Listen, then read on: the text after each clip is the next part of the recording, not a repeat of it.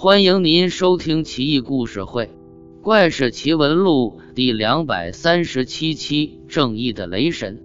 绍兴十四年三月，赣州宁都县的官吏李某奉命催科百姓地租，随身带着一个随从。那随从狗仗人势，到一户人家催逼填租。那家佃户没钱，随从就怒了，把那佃户绑在桑树上。鞭打侮辱，还往他嘴里灌粪汤。佃户家人苦苦哀求，东拼西凑了一千文钱，这才把佃户救下来。没想到报应来得如此之快，当天狂风大作，电闪雷鸣，那恶奴被雷击死在普安寺前。当时那一千文钱还放在他的腰间。结果有四百文钱被雷打入他的肉中，焦黑的皮肤盖住了铜钱，惨不忍睹。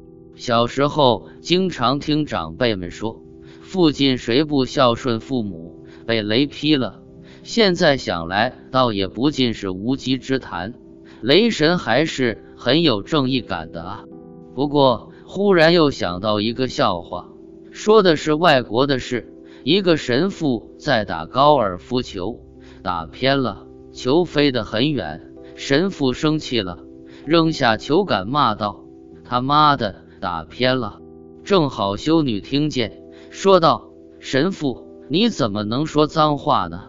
上帝会惩罚你的。”话刚说完，轰的一声巨响，真的打雷了。